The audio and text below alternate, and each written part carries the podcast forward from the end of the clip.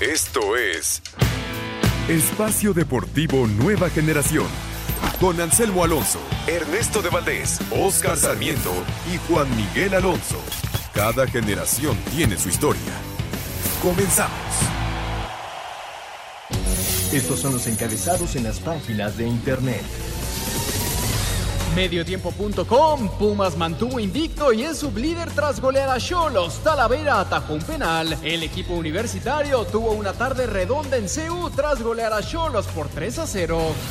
ESPN.com.mx es oficial. Real Betis anunció el fichaje de Claudio Bravo. El arquero chileno Claudio Bravo se convirtió en nuevo jugador del Real Betis español, cuadro que dirige el entrenador nacional Manuel Pellegrini.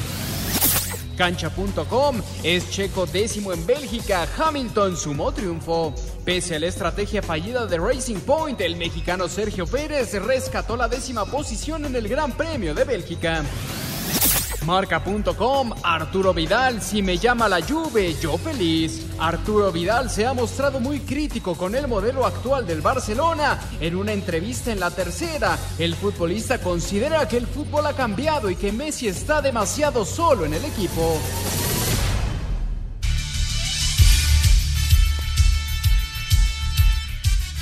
Amigos, amigos, ¿cómo están? Bienvenidos. Este es Espacio Deportivo Nueva Generación de Grupo CIR para toda la República Mexicana. Como todos los domingos, junto a Juan Miguel Alonso, Oscar Sarmiento, su servidor Ernesto de Valdés. Trabajamos bajo la producción de Mauro Núñez, los controles de Francisco Caballero, para hablar durante una hora de lo más destacado en el mundo deportivo de este fin de semana. Lo sucedió hasta el momento en la jornada 7 del Guardianes 2020 está por arrancar ya el Santos contra Querétaro, un poco más tarde Monterrey contra Juárez y el día de mañana León contra Atlas. Hablaremos también de los playoffs de la NBA, el béisbol de las grandes ligas, el Gran Premio de Bélgica de la Fórmula 1 y mucho, mucho más. Pero antes, antes te saludo con muchísimo gusto. Juan Miguel Alonso, ¿cómo estás?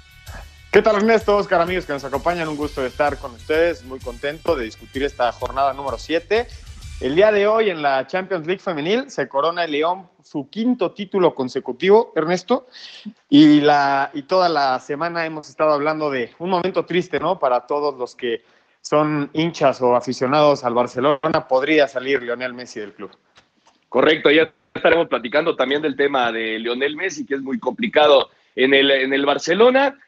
Cinco títulos ya para el Olympique de Lyon en la Champions League femenil eh, son dominadoras totales y también el que está muy contento es Mauriño con la victoria del el Arsenal en la Community Shield en penales ante el Liverpool. Oscarito Sarmiento, ¿cómo estás, Oscar? Volvió a ganar el América. ¿Qué tal, amigos? Muy buenas noches. Sí, el América retoma el vuelo, eh, vuelve a ganar después de dos derrotas fuertes que había sufrido, recordemos contra Querétaro y contra Monterrey. Eh, cambia un poco Miguel Herrera el parado del equipo, ya lo estamos platicando, ahora sí que cuando entremos a fondo del partido, y el tema, caray, lo de Tigres ya llama la atención, preocupa y ocupa, no sabe ganar, y los últimos minutos, llámese los últimos cinco del partido, y en el agregado siempre le sacan el resultado, eso preocupa, ¿no? Sí, está, está pasando por un momento complicado el equipo del, del, Tuca Ferretti, ya lo platicaremos un poco más adelante. Y antes de meternos en lo que ha sucedido hasta el momento en la jornada 7 del Guardianes 2020, justamente el tema de Leonel Messi, Juan.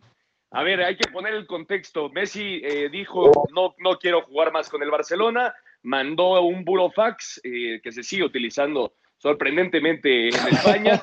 Eh, el tema, el tema continuó, eh, no se presentó el día de hoy a las pruebas del coronavirus para iniciar ya la, pretemporada de cara a, lo que viene con el Barcelona a partir de lunes. Y ahí estamos, ¿no? Hasta el momento estamos. Han habido rumores de que podría llegar al Manchester City y reunirse con Pep Guardiola. Pero bueno, hasta el momento sabemos que Lionel Messi no quiere jugar más para el Barcelona y es un duro golpe, Juan. Esa es la nota, Ernesto. Messi ya no quiere continuar en el Barcelona. Sí, el City es el que más eh, suena. ¿Por qué? Porque Pep Guardiola se lo vieron en Barcelona. Este, mm. Lionel Messi, como bien dices, le comunica al Barcelona que ya no quiere continuar con ellos y se genera toda una polémica por las formas de Messi. Yo creo que este problema de Messi con, con la directiva lleva arrastrándose años, por eso se toma la decisión tajante. También el día de hoy la liga toma parte en este divorcio entre Messi y el Barcelona y dice que Messi no se puede ir del Barcelona de forma gratuita, habría que pagar la cláusula de rescisión que consta por 700 millones de euros. Sí, son 700 millones de euros que, bueno, sería muy complicado que algún equipo pagara, pagara esa cláusula de rescisión. Creo que al final tendrán que llegar a una decisión amistosa. Pero ¿cómo llegas, Oscar, a este punto en el que tu jugador franquicia, el, probablemente, o bueno, más bien me parece que es el jugador más importante en tu historia, tome la decisión de no continuar con, tus, con tu playera, tus colores? Me parece que hay algo atrás de, de todo esto. Eh, ya no está cómodo, esa es una triste realidad. Él ya, ya no quiere estar dentro del Barcelona, eso también ya no, no, no, no lo podemos ocultar, no podemos mentir, pero aquí atrás de esto hay, hay dos puntos. Una, hay formas, y me parece que ni el Barcelona ni Messi están haciendo las formas correctas. Por, uno, porque no se puede ir por atrás, y, lo, y otra, pues tiene un contrato y lo tiene que, que terminar. Esa es una. Y ahora, la pregunta o el morbo, yo se los pongo en la mesa. ¿Quién le debe a quién? ¿El Barça le debe a Messi o Messi le, le debe al Barça? Desde mi punto de vista, ninguno de los dos se debe nada. Eh, sí, muchos ya dicen que, que el Barcelona le invirtió, hizo, deshizo, sí, pero también Messi le dio, les dio muchos títulos, eh, ganaron muchas cosas. Eh, recordemos lo que hizo con Pep Guardiola, el mejor Barcelona que hemos visto en eso, eh, en esa temporada, ¿eh? ganando todo de todo. Entonces me parece que sí estamos juzgando un poco de más. Ahora, no sabemos bien el porqué de las cosas, que poco a poco se van a ir ventilando y, nos vamos a, enterar tarde o temprano de, de, por qué pasó todo esto. ¿eh? Pero al final de cuentas, Juan, eh, no sé cómo lo veas tú, creo que ningún jugador, ni Lionel Messi, ni quien me digas, puede estar por encima de, de, una institución, ¿no? Lo veo igual que tú, Ernesto. Ningún, ningún jugador, y en este caso ni Messi, está por encima de una institución, y menos como el Barcelona. Pero regresando al tema que menciona Oscar, yo creo que no se debe nada a nadie. Messi sí lo, lo acogió el Barcelona, pero Messi le respondió de manera con 33 títulos en, en todos los años que, que, se desarrolló dentro del club. Me parece triste la forma, las formas en las que terminan e, estas relaciones, pero también se me hace normal, porque dejar ir a un jugador insignia como Lionel Messi nunca va a ser fácil y el Barcelona va a hacer todo lo posible porque se quede y Messi va a hacer todo lo posible por irse. Aquí ya los intereses cambiaron y ya es momento de hacerse caminos separados. Si, si ese es el caso, si Messi se queda en el Barcelona y le ofrecen un proyecto atractivo, quizás se quede, pero lo que quiere Messi, según lo que se manejan los medios, es ganar una Champions más y dos otros y dos balones de oro más. Eso es lo que pues quiere. Oye, bueno, por supuesto. Pero también hay ciclos y hay ciclos que se tienen que acabar. Inician unos nuevos, vamos a ver qué pasa. Es una telenovela eh, muy rara, pero que nos tiene a todos con el ojo cuadrado. No sabemos qué va a pasar. Por primera vez Messi no se presenta y eso va a tener multa también, por supuesto. ¿eh? Bueno, sin lugar a dudas, pero ya veremos qué pasa con el tema Lionel Messi, eh, José María Bortemeu, el Barcelona, en fin, es un, es un tema complicado. Yo estoy de acuerdo en que no es el momento ni son las formas para lo que se está dando, pero bueno, es la realidad y ya veremos qué pasa con el argentino eh, Lionel Messi. Ahora sí nos metemos con lo que ha sucedido hasta el momento en la jornada 7 del Guardianes 2020, cuando está ya por arrancar el partido en la comarca. El América, el América Oscar, eh, sin jugar bien, me parece, sin ser espectacular, con muchos cambios, como bien mencionaste, de Miguel Herrera, pero consigue tres puntos de oro en una cancha complicada como la del San Luis. Sí, a ver, eh, cambios por, por lo que se maneja y por lo que tiene el América hoy por hoy, que son bajas. La lesión, me parece la de Bruno, es una que no van a poder eh, cubrir. ¿Por qué? Pues porque es una baja muy importante. No, no tienes un jugador ni en el mercado para traerlo, ni en tu plantilla para suplirlo. Es una triste realidad. Y ayer América eh, planifica el partido con, con línea de cinco, que para mí el América si te juega los partidos como los jugó ayer, con esta, con este orden, con, este parado, puede competir. ¿Por qué? Porque era muy vulnerable eh, en, en los partidos, lo atacaban muy fácil, eh, daba muchos espacios, les ganaba mucho las espaldas. Me parece que el América, si intenta hacer algo en el torneo, tiene que cuidarse muy bien, recuperar jugadores importantes que puedan resolverle un partido y estar bien paretos atrás. Ayer Ochoa vez es fundamental, saca dos, dos balones muy buenos. Y, el América ayer, eh, por circunstancias, no, no termina ganando por más de cuatro o cinco goles, porque también no tiene la definición correcta. Pero me parece que América ayer, en el segundo tiempo, plantea muy bien el partido y lo gana bien. Por momentos no, no nos gusta, totalmente de acuerdo.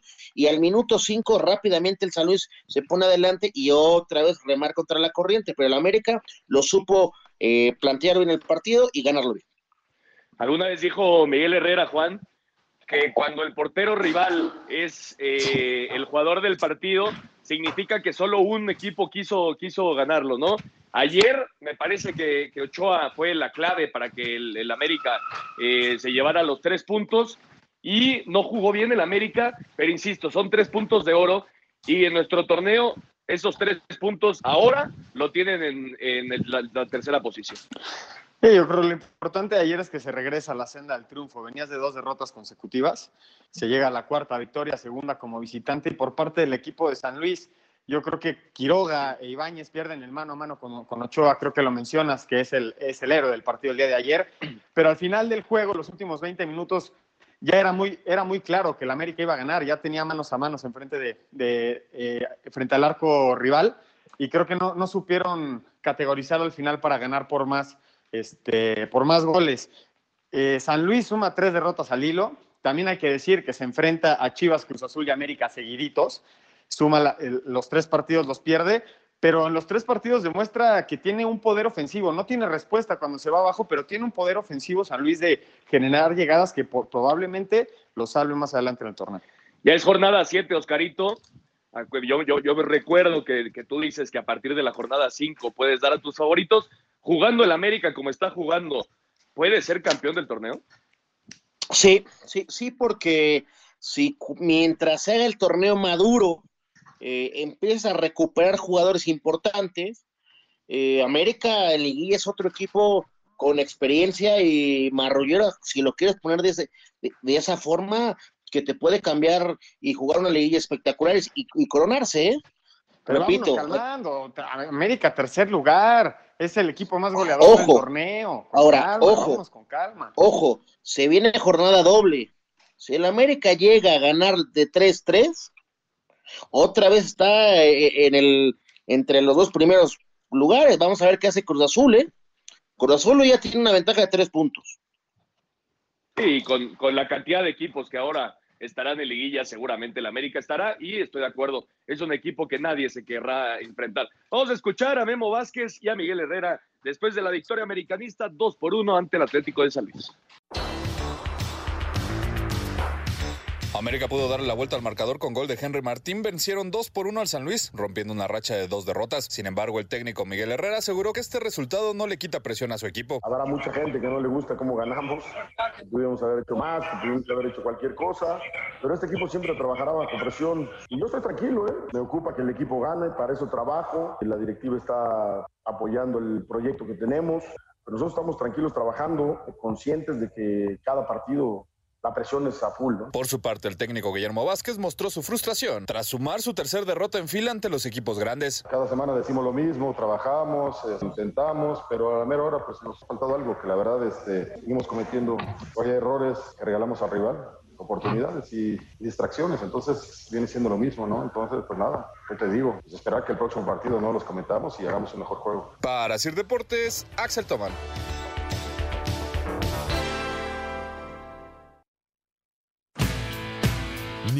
Ningún jugador es tan bueno como todos juntos. Espacio Deportivo Nueva Generación. Un tuit deportivo. Arroba. Checo Pérez. Como equipo perdemos y ganamos juntos. Vamos a analizar las cosas para regresar más fuertes a Monza. Siempre al final es más fácil entender la estrategia.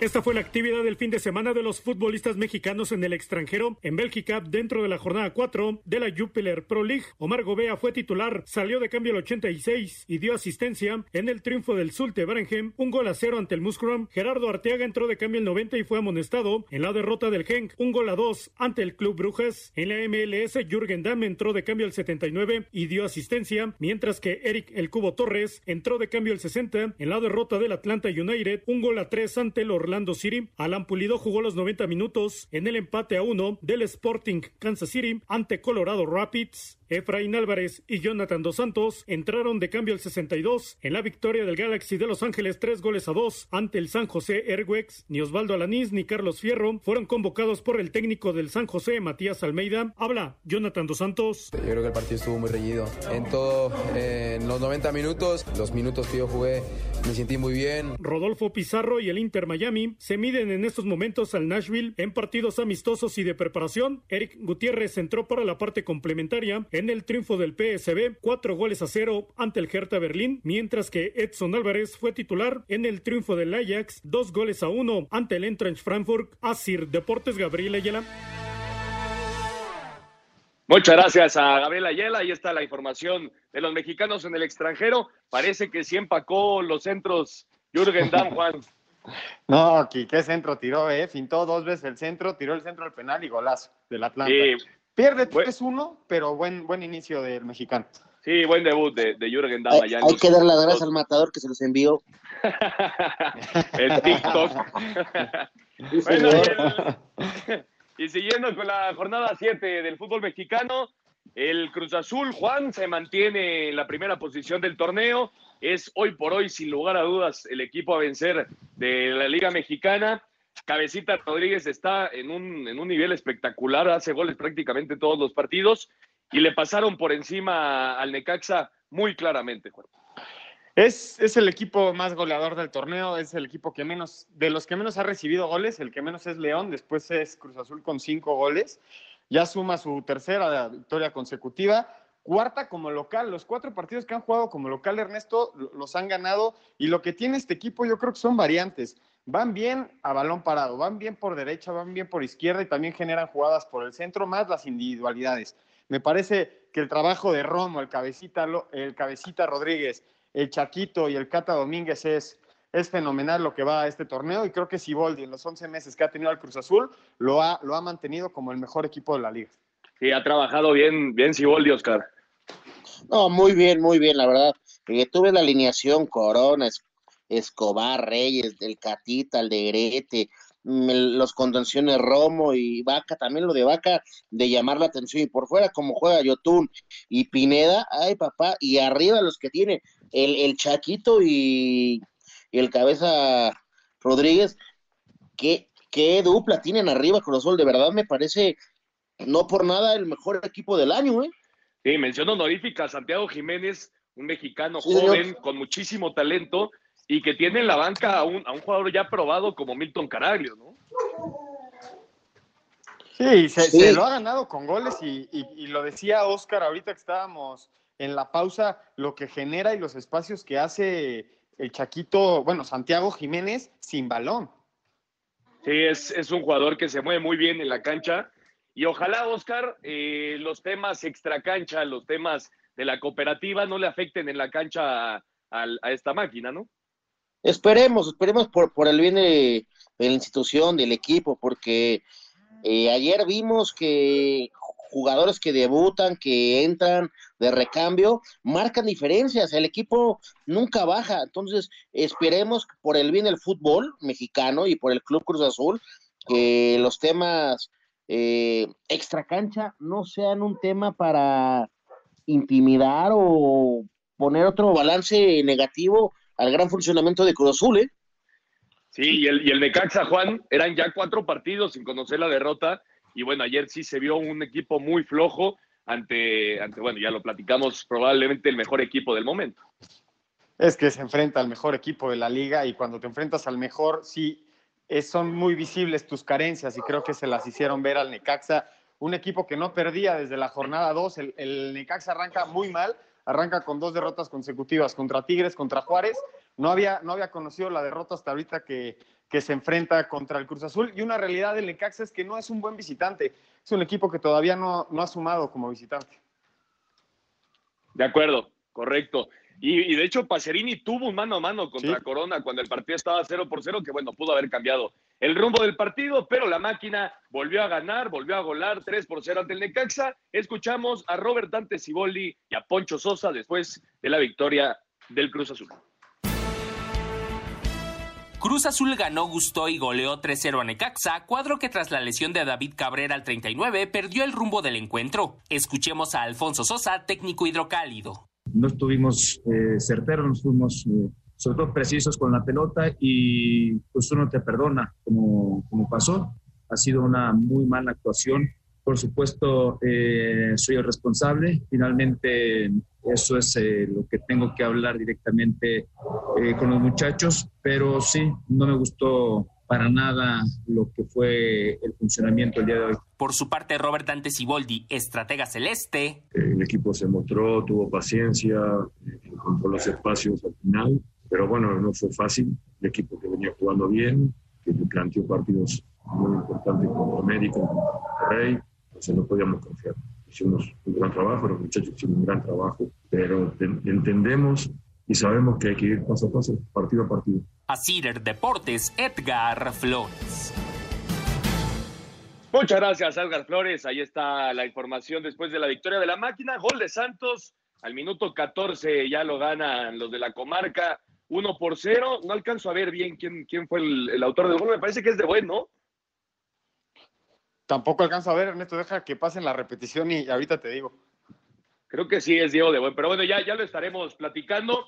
Y si hablábamos, Oscar, del buen trabajo de Robert Dante Ciboldi, tenemos que también mencionar el trabajo que está haciendo Andrés Lilini, ¿no? Después de que, de que Mitchell se fuera a días de empezar el torneo, tiene a los Pumas como el único equipo que no conoce la derrota en el torneo, con un par de centros delanteros muy buenos, como Carlos González y, Juan Dineno, y con una filosofía de, muchos jóvenes que le están respondiendo dentro de la cancha. Hoy 3 por 0 ante los Cholos, Oscar. Sí, y sabes qué es de llamar la atención, con siete bajas lo que está haciendo, o sea, hoy tuvieron siete bajas el de, del equipo titular de Pumas y sigue mostrando cosas interesantes. Me parece que hoy es el partido que, que más no, nos, le podemos poner una palomita a Pumas, pues porque venía ya de varios partidos, de empezando desde ese partido contra nueve, contra Bravos, que no se le veía un buen fútbol, sacaba los rotados al final, entre empates, esto y lo otro, pero hoy da un golpe de autoridad y me parece que Pumas, con lo que tú mencionas, con, con su gente de arriba, los goleadores, está luchando en el torneo y no teníamos pensado ver a Pumas en esas instancias tan arriba en la tabla, ¿eh? Hoy sí, Juan, le llenó el ojo el equipo a su afición, ¿no? Sin duda, y como mencionan, con las bajas que tienen, yo creo que Alan Mozo debe de estar preocupado. Es uno de los jugadores que castigaron por irse de fiesta y el lateral que ponen es mayor al que hace el gol. Creo que lo está haciendo estupendamente. A ver si regresa Mozo o le regresan la titularidad porque está funcionando el equipo con tantas bajas y es de sorprender. Y por el otro lado, el equipo de Tijuana, un equipo que suma su cuarta derrota en el torneo y junto con Gallos es el único equipo que no ha ganado como visitante. Probablemente, Oscar, uno de los equipos más decepcionantes en lo que va del torneo. Sí, y fíjate que cuando empezamos a hablar de inicio de torneo, eh, poníamos como Tijuana como aguas, se reforzó bien, pero una, una realidad, el equipo de Tijuana, los Cholos, no camina, ¿eh? Por, de momento nos da unos eh, reflejos de un poco de buen fútbol, pero realmente no nos viene el ojo, ¿eh?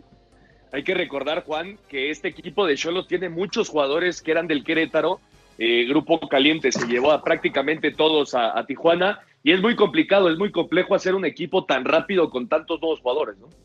Sí, un, equipo no se hace en cinco minutos. Está jugando Marcel Ruiz, que lo estaba haciendo muy bien con, con los gallos. Arriba, arriba tienen a gente como Fabián Castillo, Brian Angulo, Mauro Laines. Nombres existen, creo que son buenos jugadores, solo que no se le han dado los resultados a Pablo Guedes.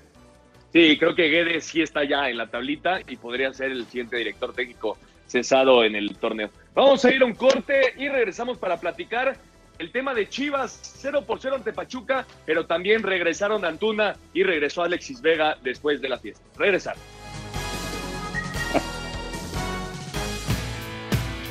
Un árbitro divide opiniones. Algunos se acuerdan de su padre y otros de su madre. Espacio Deportivo Nueva Generación. Un tuit deportivo. Arroba la afición, acusan de racista al dueño de Rolls Lake, venderá al equipo de la MLS.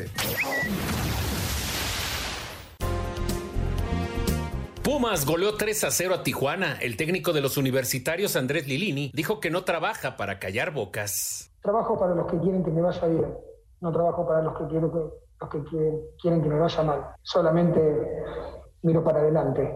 Aquel que, que quiere que nos vaya mal seguramente a la primera de cambio va, va a lograr su objetivo de estar feliz y pegarnos. El estratega de los Cholos, Pablo Guede, no encuentra explicaciones al mal accionar de su equipo. Nos está costando, de visitante sí no, nos está costando porque eh, no sé cómo es, porque si nosotros estuviéramos mal físicamente o fuera a la altura, el calor, no termina el equipo los últimos 20, 25 minutos metiendo al rival eh, eh, en su campo para poder atacar. Es una cosa que, sí, que tenemos que, que, seguir analizando y nosotros tenemos que seguir, seguir creciendo, ¿no? Tenemos que, que seguir creciendo con el juego que queremos. Para Sir Deportes, Memo García. Muchas gracias, ahí está la información. Por cierto, el gol de Santos fue de José Carlos Van Ranking. Me equivoqué, el nombre no, no es de Buenes. Es Pero es del asturiano, Ernesto. Los dos son del asturiano, entonces no importa. Exactamente, y juegan los dos en Pumas. Exacto. comercial, ¿eh? Entonces, José Carlos Van Ranking es el autor del gol, 1 por 0 le está ganando Santos al Querétaro al minuto 20. Y el tema de Chivas, Oscar, el tema de Chivas, eh, ¿Cómo ves que hayan ya regresado tan rápido? Solo un partido se perdieron Alexis Vega y Uriel Antuna después de, de, los, de los Instagram, de los Insta Stories que subieron en una fiesta tomando vodka tamarindo. Este, ¿cómo, ves, ¿Cómo ves el tema de que ya estén de regreso? Tienen que demostrar ahora sí o sí en la cancha, ¿no? Pues sí, o sea, a ver, lo, lo, el tema de llamar la atención aquí es, ok, los perdonas, los perdonas porque son, son jugadores que te tienen que marcar una diferencia. Y estamos viendo Chivas desde hace dos partidos que no camina, no gusta. Eh, tú lo ves y los rivales les hacen partido y con todo respeto la plantilla de Chivas tiene que sacar eh, diferencia porque no es una mal plantilla, eh. o sea, el plantel es vasto y tiene que terminar ganando los partidos como lo tiene que hacer como Chivas, un equipo, uno de los equipos más grandes del fútbol mexicano. O sea, realmente hoy Chivas está jugando algo. Ya Oye, corrieron el Frontena, ya corrieron el Frontena, que supuestamente no hacía nada, no gustaba, eh, no sacaba los resultados. Y hoy con, con Bucetich, el equipo se sigue viendo igual. Entonces, yo no creo que sea tema de, de pantalón largo de técnicos ni directiva. Yo me parece que son tema de jugadores, no se la están tomando en serio. Ya vimos cuántas indisciplinas dentro del vestidor del plantel. O sea, de llamar la atención lo que está pasando en Chivas, hombre. Y ya hablando de, del partido en sí, Juan, eh, muy flojito el, el, partido entre Chivas y Pachuca, ¿no? Casi, casi no hubo prácticamente nada en todo el partido. El, el, que más, el que más intenta por parte de Chivas es el JJ Macías que genera un par de jugadas de peligro por parte de Pachuca, una, dos, en media cancha muy trabado. Lo que llama la atención es que es el quinto partido que Chivas se queda en cero ofensivo, Ernesto. Y yo creo que aquí respondiendo a la pregunta que originalmente nos hacías de por qué solo un partido, porque yo creo que no pueden prescindir de jugadores ofensivos. Si no están haciendo goles con, con Vega y Antuna en la cancha, imagínate si, si empiezas a especular o a poner jugadores que que no han cumplido el debido proceso para poder sacar adelante este barco, pues suena muy complicado. Y prescindir de estos dos jugadores que hiciste una gran inversión por ellos, se me hace ilógico. Creo que ya la sanción se hizo, se acabó. Esperemos que hayan, que hayan entendido los jugadores y empiecen a sacar a flote, porque lo que está presentando Chivas hoy, fuera de la, fuera del, bueno, no, está, está en el lugar 10, perdón, ya se me había olvidado Sí, que sí. eran 12, está en el lugar 10, pero peligra, o sea, estás, estás, estás Juan. a dos lugares de salirte de la zona de clasificación de 12 posibles calificados. Lo que pasa en Chivas hoy es preocupante. Y por parte de Pachuca, pues Pachuca se mantiene sin perder, tres partidos sin, sin conocer la, la, derrota, como visitante súper incómodo, mantiene el invicto, creo que cumple Pachuca en el, en el Akron, tampoco, tampoco sale a arriesgar nada, y Chivas sí llama la atención que de siete partidos no hagas hecho gol en cinco. Juan, pero me, me, llama la atención un, un tema que dices, lo regresas porque son jugadores que te pueden marcar diferencia, pero ayer no se ven. Y ojo, no, no se ven. dices de un, no, nombras a un jugador que es el que le podemos poner más palomita, el JJ. Sí. Se va a ir tener el torneo.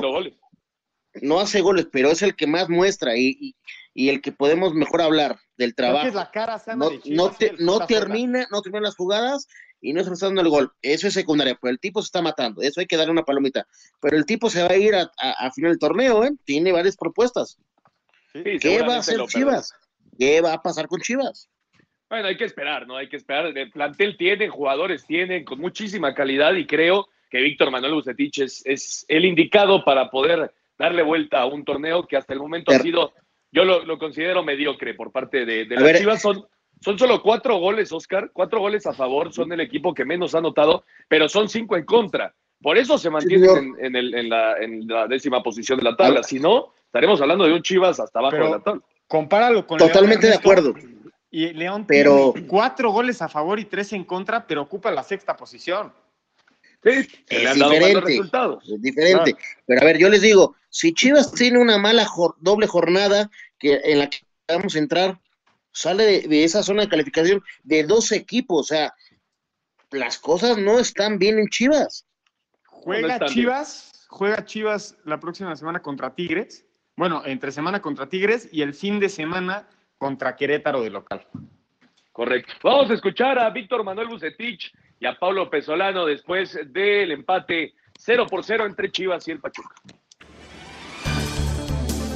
En un partido muy trabado y sin grandes emociones, las Chivas Rayadas del Guadalajara empataron 0 por 0 ante los Tuzos del Pachuca en el Estadio Akron. Pablo Pesolano, técnico de los hidalguenses, reconoció la paridad en el cotejo. Fue, un partido muy parejo, ¿no? Muy táctico. Este, enfrentamos a un equipo y a un entrenador muy inteligente, que sabe lo que quiere. Que jugar a Bucetich no es fácil porque, porque te cierra bien los espacios. Este, entonces, bueno, nos llevó que a veces nosotros tampoco nos podíamos regalar mucho atrás. Por su parte, Víctor Manuel Bucetich aceptó que les faltó contundencia en las pocas oportunidades que creó el rebaño. Creo que nos hace falta tener más opciones hacia el frente. Fue un partido sumamente trabado, donde se estaban buscando los errores, ¿no? Tuvimos varias oportunidades, sin embargo, no tuvimos ese punto final. Chivas llegó a ocho puntos y visitará Tigres, mientras que Pachuca tiene 11 unidades y recibirá a San Luis. Para Sir Deportes desde Guadalajara, Hernaldo Moritz. Muchas gracias, Hernaldo. Ahí está la información. Y al que se le cayó el equipo por completo, muy, muy extraño que le pase esto, Juan, fue al Chepo de la Torre. Eh, empezó ganando el Toluca, 1 por 0 con gol de William apenas al minuto 20. Volvió a aparecer Ormeño, que qué bien anda. La verdad hay que, hay que decirlo, anda muy bien Santiago Ormeño al 31. Y después se le vino para abajo el equipo completamente al Chepo. Eh, el gol de Álvarez es, un verdadero golazo. Eh, González descote 4 por 1 y, y, y con un, una calidad importante en los goles del Puebla. Raro, como dices, porque el Toluca venía de tres victorias consecutivas, Ernesto, y ahorita suma su tercera derrota con, con la del Puebla. Es el único equipo que, que no ha empatado y es el equipo que, más goles ha recibido de, después de los cuatro que le mete el Puebla. Y por parte del Puebla, lo que dices, Ormeño hace su cuarto gol, se hace el goleador de, de, la franja. Qué bien recibe de espaldas Ormeño para hacer el gol, pero yo creo que con lo que me quedo del partido contra el Puebla es el golazo de, del Fideo. Qué golazo de fuera del área para. Es el 2-1 el que mata al Toluca. Creo que el, el, Puebla recupera esa racha, esos partidos que les dimos al principio y rompe, qué bueno, esa racha de tres derrotas al hilo que tenía.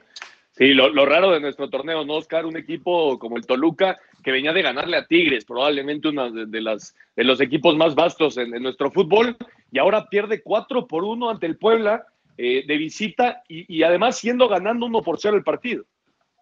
Sí, ¿sabes qué siento que le pasó al Toluca? Un poquito de exceso de confianza sí, de en, en, el partido, porque al minuto 20 con el gol de William da Silva te vas a reír en el marcador y dices, bueno, Puebla tenía ya tres partidos perdiendo consecutivos, no caminaba, esto, lo otro, hace el gol muy rápido y dices, bueno, ya lo manejo. Y enfrente tienes un equipo que a todas van a todas a, a, ganarlas, ¿eh? Y como mencionamos lo de Ormeño, es un tipo que, bueno, hace un gol y en el segundo gol mete la cabeza para ponerle el pase ahí entre rebote y es el golazo que, que dice Juan. Pero es un Puebla que trabaja muy bien los partidos, eh, con Juan Reynoso que está trabajando muy bien, muy bien, la verdad. Hay, que ponerle un puntito y una buena palomita cómo está trabajando con ese equipo eh, y no es una de las mejores plantillas del torneo y de repente nos haya llenado el ojo, ¿eh? Sí, la verdad, la verdad fue un buen partido el viernes pasado el equipo del Puebla. Vamos a escuchar justamente a Juan Reynoso y al Chepo de la Torre después de la victoria poblana 4 por 1 ante el Toluca. Anotaciones de Santiago Ormeño, Daniel Álvarez, Pablo González y Amauri Escoto concretaron voltereta y goleada de Puebla 4-1 sobre Toluca. Habla Juan Reynoso, técnico de la franja. Volvimos a nuestro sello, nuestra identidad y tuvimos hoy, a Dios gracias, el premio de la contundencia.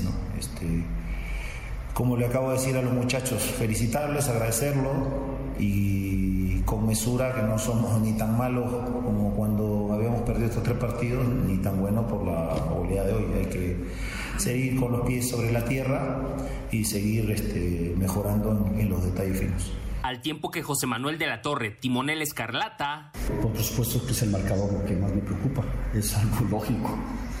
Tenemos desconcentraciones dentro del partido que nos han afectado y hemos recibido muchos goles que, que en mi interpretación no lo debimos haber recibido por las atenciones individuales.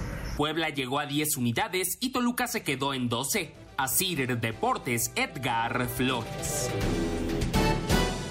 Muchas gracias, ahí está la información y ya lo platicábamos, Oscar, el tema de Tigres juega bien gran parte de los partidos, pero le está costando muchísimo, también raro a un equipo del Tuca Ferretti, le está costando cerrarlos. Eh, todavía no cuentan con Nahuel Guzmán, que, todavía dio positivo de, de, coronavirus, ya estuvo en la portería Ortega, tuvo una buena actuación, me parece que no pasa por ahí el problema. Y el tema de, de ¿no? ¿Qué, ¿Qué haría este equipo sin el francés? No, esa es la, la, la palomita que Tigres tiene un tipo diferente, matón, goleador, que marca diferencia, que roba la liga eh, en, en, la portería rivales, pero es de llamar la atención, Tigres no sabe manejar los partidos y se nubla eh, los últimos 10 minutos de cada partido, 5 al minuto 85 Tigres deja de existir y en el agregado es un flan para los empates. Lo hemos visto en este torneo cuatro veces, cuatro veces eh, perder puntos de local y de visitante. Es increíble que no tengan el, manejo. Y perdón, me parece que Tigres es una de las plantillas más vastas del fútbol mexicano, sino que la mejor, como lo querramos ver, que no, no sabe hacer, bueno, los recambios no, no marcan diferencia. Podemos hablar de zonas de portería, de defensa, medios, delanteros, para arriba con Tigres y, y no están marcando y, y, no están gustando en lo más mínimo. Esos 10, 15 minutos, Juan, eh, del, del, partido, hasta Mazatlán le pudo haber dado la vuelta. Sí, le pegan una vez al poste, gana, saca un mano a mano el, el portero sub-20 porque Nahuel todavía no se, se recupera y al final al 97 les hacen el gol. Oscar mencionaba cuatro partidos, te digo cuáles fueron los cuatro. Contra Pachuca le empatan al 85, terminan 1-1. Contra el Toluca iban 2-2 y al 93 les hacen el 3-2. Contra Pumas, Cocolizo les hace el 1-1 al 91 y ahorita Mazatlán al 97 lo empatan. Para cerrar los partidos como los está cerrando Tigres puede ser peligroso, pero conocemos, conocemos la historia de los Tigres, la historia del Tuca y este equipo conforme se acerque el momento de ponerse serio, yo creo que va a sacar lo que debería de haber sacado desde el principio del torneo. Sí, de Pero ¿para yo, qué? Yo... ¿Qué necesidad de aguantarse tanto, Juan? No creo que sea a propósito, Oscar. Sinceramente, no creo que sea no, a propósito. por supuesto no que se no. Le han dado, pero yo creo que la, la, calidad del equipo de Tigres está, solo que no se le han dado los resultados y ya es un patrón que te puede comer, o sea, que te puede comer al final, porque te acuerdas de los fantasmas, ay, nos empató Pumas, nos empató Pachuca, nos ganó Toluca, eso puede mermar al, al jugador mentalmente. Creo que es, es cuestión de, de, cerrar bien los juegos, porque los tienen controlados. Contra Mazatlán fueron 75 minutos de que les apedrearon el rancho. Hasta sí, yo, que... pero sabes, no compro, pero ¿sabes no... qué, qué diferencia hay, Juan Ernesto? Que hoy califican 12. Sí, sí. Y, y en una liguilla Tigres a partido de muerte te puede marcar la diferencia. Su estadio pesa, su afición claro. te mata. Sí, bueno, eso de siempre y, cuando se a la liguilla con público, ¿eh? Sí, yo, yo la verdad no compro que este equipo no vaya a estar compitiendo no. por el título de, del torneo. Vamos a escuchar a Francisco Palencia y a Tuca Ferretti después del empate entre Mazatlán y Tigres uno por uno. Con gol de último minuto de Miguel Sansores, Mazatlán le sacó el empate a Tigres, un resultado que el técnico Francisco Palencia destacó la entrega de sus jugadores hasta el final del juego y la importancia de sumar para salir del fondo de la clasificación. El empate nos llegó en, en el último minuto con una justa recompensa al esfuerzo y a la dedicación que pusieron los jugadores en el, en el partido. Si bien no ha llegado la, el triunfo, creo que el equipo va mejorando día con día. Me voy contento porque así llevan una justa recompensa. Por su parte, Ricardo Ferretti, a pesar de ver cómo se le escapa el triunfo por tercer partido consecutivo en los últimos minutos, se mostró tranquilo por el accionar de su equipo. Yo estoy muy bien. O sea, no tengo problema. El primer tiempo es un partido cerrado, el segundo tiempo somos infinitamente superiores y en una jugada desafortunada nos empatan. Tal vez hagan mucho hincapié porque ya van tres partidos que sucede lo mismo, pero yo creo que el accionar del equipo es bastante bueno. Para hacer deportes, Axel Toman. Jugador es tan bueno como todos juntos.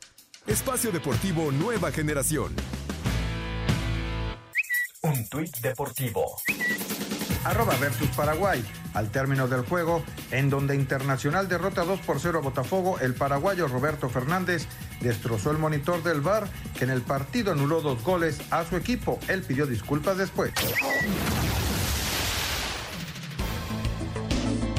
Aún y la motivación de haber ganado al América de los grandes de la Liga MX en el torneo Guardianes 2020, Antonio Mohamed para el partido del domingo no subestima a Bravos de Juárez, al que reciben en el BBVA. Es un equipo que se defiende bien, es un equipo que tiene jugadores de jerarquía, tiene jugadores seleccionados de diferentes países, de Paraguay, de Chile, ha contratado a Marco Fabián, tiene experiencia en sus líneas, así que va a ser un partido, vamos a tener un grado de dificultad importante. Ya nos pasó Copa, que nos tuvimos que enfrentar hace poco, en la semifinal, en la Liga, y los partidos fueron todos competitivos y muy cerrados. Así que no esperamos que el partido baje de esa intensidad y de, esa dificultad para poder cifrarlo. Confiamos mucho en lo que venimos haciendo. Desde Monterrey, informó para CIR Deportes Felipe Guerra García.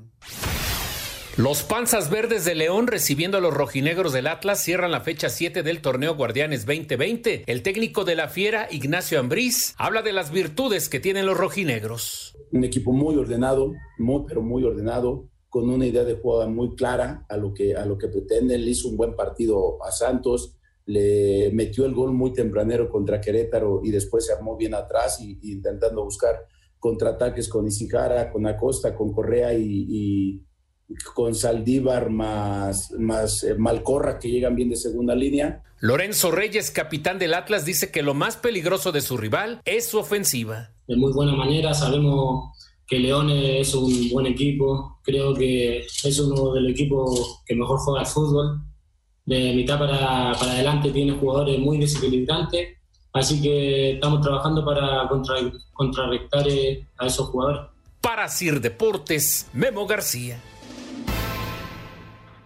Muchas gracias, ahí está la información. Así se juega lo que resta de esta jornada 7 del Guardianes 2020. Sigue ganando Santos 1 por 0 ante el Querétaro al minuto 40. Y eh, ya lo escuchábamos poco más tarde, Monterrey contra Juárez y mañana León contra Atlas. La próxima semana no es jornada doble todavía, falta una más. La jornada 8 inicia el miércoles con el América Mazatán, pero después se juega de forma normal el fin de semana y hasta las 9, entonces sí ya tenemos la jornada doble. Correcto, una disculpa ahí, me, me falló el calendario. Correcto, Oscarito. Y en la Fórmula 1, ya cambiando de tema, nos vamos a, otros deportes. En la Fórmula 1 se llevó a cabo, a cabo el Gran Premio de Bélgica con Lewis Hamilton. Juan, otra vez coronándose ya, ya se hizo costumbre. Eh, eh, el piloto de la Gran Bretaña siendo el primer lugar en las carreras y una carrera un poco complicada para el Checo Pérez que al final rescató solo un punto. Sí, eh, la posición número 10 termina Checo Pérez. Lo raro de esta carrera, Ernesto, es que los Ferraris, ni Vettel ni Leclerc, entran en el top 10 del podio y eh, Lewis Hamilton le dedica el pole 93 a Chadwick Boseman. Falleció el, el actor que interpretó Black Panther y fue en dedicación a él. Y también lo vimos bastantes homenajes en la NBA. Sí, Black Panther. Y también fue el que hizo la película de Jackie Robinson, del número 42. Así se llamaba la película. Y bueno, que descanse en paz, un, gran actor. Vamos con todo lo sucedido en el Gran Premio de Bélgica. Con total dominio y alcanzando su octagésimo noveno triunfo en la categoría reina del automovilismo, el piloto británico Lewis Hamilton se coronó campeón del Gran Premio de Bélgica, séptima fecha del calendario emergente de la Fórmula 1. Valtteri Bottas y Max Verstappen completaron el podio. Sergio Checo Pérez finalizó en el décimo sitio. Aquí sus palabras. Mi arrancada no fue, no fue de la mejor. Eh, intenté quedarme en el exterior, no había no había paso y bueno, eso, eso complicó un poco más. Eh, el día de hoy la carrera. Hay que analizar la estrategia, ver qué podemos hacer mejor. Simplemente no teníamos el ritmo que, que esperábamos ni ayer ni hoy. Creo que eh, ha habido coches más rápidos que nosotros hoy. Además, Ferrari confirma debacle al finalizar con Vettel en el sitio 13 y Leclerc 14. A Cider Deportes, Edgar Flores. Muchas gracias a Edgar Flores. Ahí está la información. La próxima semana se corre en Monza el Gran Premio de Italia. Veremos si puede el Checo Pérez tener una, una mejor carrera. Y ya faltan solo dos semanas para que arranque la temporada de la NFL. Y todavía hay algunos cambios importantes. Yannick Ngakwe, uno de los mejores cazacabezas de toda la liga, llega eh, a Minnesota procedente de Jacksonville. Defensivo Yannick Ngakwe pidió su salida durante la pretemporada y los Jaguares de Jacksonville le concedieron su deseo al cambiarlo a los vikingos de Minnesota en movimiento que se concretó este domingo. Los Jaguars recibirán de los Vikings una selección colegial de segunda ronda del draft del 2021 y una quinta del draft del 2022 que se puede convertir en una tercera en un momento dado. Ngakwe todavía tiene que firmar su oferta de franquicia, pero después de este traspaso se espera que lo haga sin problemas con Minnesota. Para Sir Deportes, Memo García. Muchas gracias a Memo García. Ahí está la información. Un buen jugador en Yacue y veremos si le sirve mucho a Minnesota, el equipo Esperemos de que sí. El equipo de Juan. Eh, el próximo 10 de septiembre estará arrancando ya la temporada y por cierto se anunció en la semana que no hay ni un caso positivo de COVID-19, una gran noticia para que se lleve a cabo la temporada del, fútbol americano en los Estados Unidos y por cierto algunos estadios va, a haber gente, 30% de capacidad, aunque algunos otros ya dijeron no tendremos público en esta temporada 2020. Y en cuanto al tenis, Novak Djokovic, eh, campeón en el Máster de Cincinnati, y ya viene el US Open. Lo escuchamos. Novak Djokovic conquistó el 35 Masters 1000 de su carrera al vencer por 1-6, 6-3 y 6-4 al canadiense Milos Raonic en la gran final del Abierto de Cincinnati. Habla el tenista serbio número uno del mundo. Quiero aprovechar esta oportunidad para saludar a todos los aficionados de Cincinnati. Fue extraño jugar en este tipo de condiciones. Ustedes son de los mejores públicos para jugar al tenis profesional. Aprovecho para mandar un mensaje de unidad en estos tiempos difíciles, donde esperemos encontrar mejores condiciones para vivir en paz en este mundo. En la rama femenil, la japonesa Naomi Osaka se retiró del partido por el título debido a una molestia muscular, lesión que coronó a la bielorrusa Victoria Zarenka, quien no levantaba un trofeo desde 2016. A Cider Deportes, Edgar Flores. El US Open, en esta ocasión el segundo Gran Slam del año, inicia este lunes y tendrá la participación de dos mexicanos, Juliana Olmos en dobles femenil y a Santiago González en dobles varonil, y a quien escuchamos. Sí, tranquilo, yo creo que estoy obviamente con muchas ganas ya de competir, ya después de seis meses sin, sin la competencia, obviamente el entrenar y el competir es muy diferente, pero bueno, ya estamos aquí, ya llevamos unos días preparándonos para la siguiente semana ya debutar aquí en el US Open. Y sí, es un año diferente, pero con las mismas ganas de, de salir a ganar y de, de, de soñar con un título. Para Sir Deportes, Memo García. Muchas gracias a Memo García. Ahí está la información del tenis. Y en la NBA, en una semana donde hubieron eh, partidos cancelados por el tema de, del racismo, donde los jugadores decidieron no estar en la cancha, regresó la actividad y hasta, hasta el momento así están los playoffs del básquetbol en los Estados Unidos. Arrancaron las semifinales del Este y los Celtics dieron el primer golpe gracias a que Jason Tatum y Marcus Smart anotaron 21 puntos cada uno, con lo que Boston le ganó 112-94 a los campeones Raptors de Toronto, que ahora tendrán que venir de atrás para mantener la corona. En esta ocasión, los 38 puntos de Luka Doncic no fueron suficientes, pues de la mano de Kawhi Leonard, que terminó con 33 puntos, 14 rebotes y 7 asistencias, los Clippers vencieron 111-97 a Dallas, con lo que eliminaron a los Mavericks y avanzaron a las semifinales del Oeste. Para esta noche, Denver buscará llevar la serie a lo máximo, mientras que Utah necesita un triunfo para conseguir su boleto a la siguiente ronda. Para Sir Deportes, Axel Tomán. Muchas gracias, Axel Tom. Ahí está la información de la NBA y en la MLB, los resultados hasta el momento. Por cierto, hoy los Yankees derrotaron dos veces a los Mets en una doble cartelera y las dos veces en extra innings. Lo escuchamos. Resultados de este domingo en el béisbol de las grandes ligas. Detroit derrotó tres carreras a dos a Minnesota. Isaac Paredes batió de tres nada. Boston 9 a 5 a Washington. Alex Verdugo batió de 5 a 1 con una carrera anotada. Los Dodgers 7 a 2 a Texas. Víctor González una entrada y dos tercios. Permitió dos imparables y una carrera. Pittsburgh 5 a 1 a Milwaukee. Luis Urias batió de 5 a 1 con una carrera anotada. En doble juego, los Yankees vencieron en ambos a los Mets. En el primero 8 carreras a 7 y en el segundo 5 a 2. Aquí Luis César sacó el último out y se adjudicó su primer salvamento de la campaña. Los Cachorros de Chicago vencieron 10 carreras a una Cincinnati, Tampa Bay 12 a 7 a Miami en 10 entradas, los Medias Blancas de Chicago 5 a 2 a Kansas City, San Luis 7 a 2 a Cleveland, Toronto 6 a 5 a Baltimore, San Diego 13 a 2 a Colorado, San Francisco 4 a 1 a Arizona en 10 entradas, Seattle 2 a 1 a Los Angelinos. En estos momentos se juega el último encuentro entre Atlanta y Filadelfia. Asir Deportes Gabriel Ayala. Muchas gracias a Gabriel Ayala. Ahí está la información de las grandes ligas y nosotros vamos al 5 en 1 para terminar. Cinco noticias en un minuto. El argentino Lionel Messi no se presentó este domingo a las pruebas COVID, tampoco acudirá este lunes al entrenamiento con el nuevo entrenador Ronald Koeman. Pumas mantiene el invicto, vence 3 por 0 a Tijuana. Escuchemos al técnico Andrés Lilini. Trabajo para los que quieren que me vaya bien, no trabajo para los que quieren que me vaya mal. Solamente miro para adelante. Aquel que, que quiere que nos vaya mal, seguramente a la primera de cambio va, va a lograr su objetivo de estar feliz y pegarnos. Quinto triunfo para Luis Hamilton en la temporada de Fórmula 1. El mexicano Sergio Pérez fue décimo en el Gran Premio de Bélgica. Por quinta vez consecutiva, el Lyon femenil vuelve a ganar la Champions 3 por 1 sobre Wolfsburgo. Boston 112-94 a Toronto en el primer juego de la serie semifinal de la Conferencia Este de la NBA. Muchísimas gracias a Rodrigo por el 5 en 1. La, para la próxima semana no se pierdan los playoffs de la NBA. A partir del miércoles, Oscar juega el América, ¿no?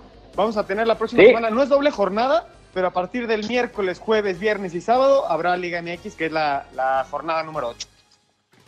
Es correcto. Nos vamos, Ernesto.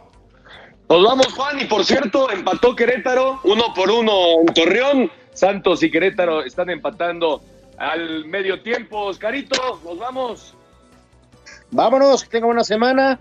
Abrazo. Vamos, Juan. Buenas noches, muchísimas gracias por acompañarnos.